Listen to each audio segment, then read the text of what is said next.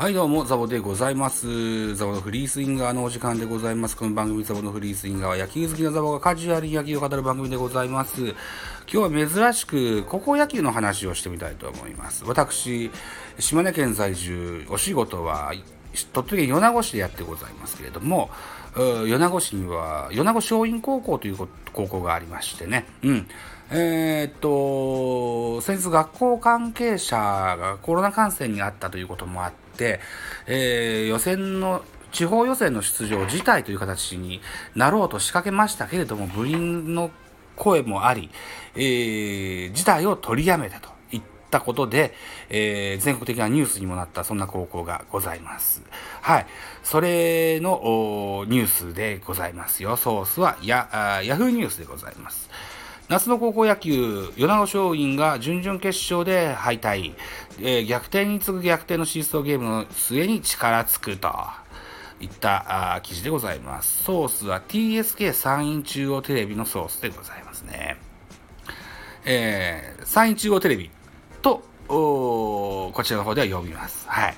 えー、夏の高校野球鳥取県大会は23日から準々決勝が始まり、その第1試合で米子松蔭が八津と対戦したと。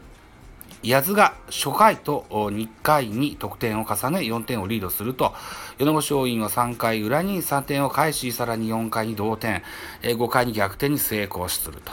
7回表に八津が4点を奪い再逆転すると。米子松蔭はその裏に3点を入れ9対8と再々逆転。8回裏にも1点を加えた米子松蔭が準々準決勝進出に一歩前進したかに見えた。しかし、八津が最終回に3点を加え11対10と試合をひっくり返し、えー、ましたと。米子松蔭はツーアウトからランナーを出すも最後のバッターが三振に倒れゲームセット。逆転に次ぐ逆転となったシーソーゲームを八津が制して、準決勝進出を決めましたと。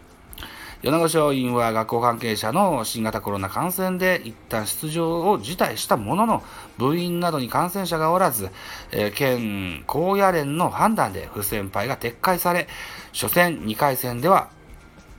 初戦となる2回戦、堺高校